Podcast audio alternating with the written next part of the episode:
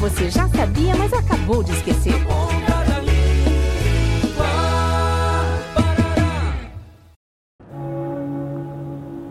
Que estranho, Manuel. Nunca viu o sino da igreja badalar em horário quebrado?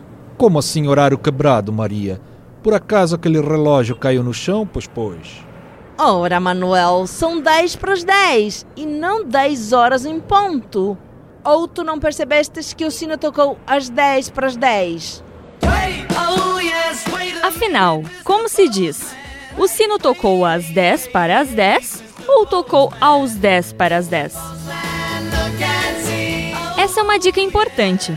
Evite dizer que chegou às 10 para as 10. O adequado é dizer chegou aos 10 para as 10. Explicando. Aos refere-se a minutos, palavra masculina. Portanto, o sino tocou aos 10 minutos para as 10 horas. Oh, Maria, já descobri por que o sino da igreja tocou antes da hora, pois, pois. Então me diga por quê, Manuel? Tu não percebes? Relógio que atrasa não adianta.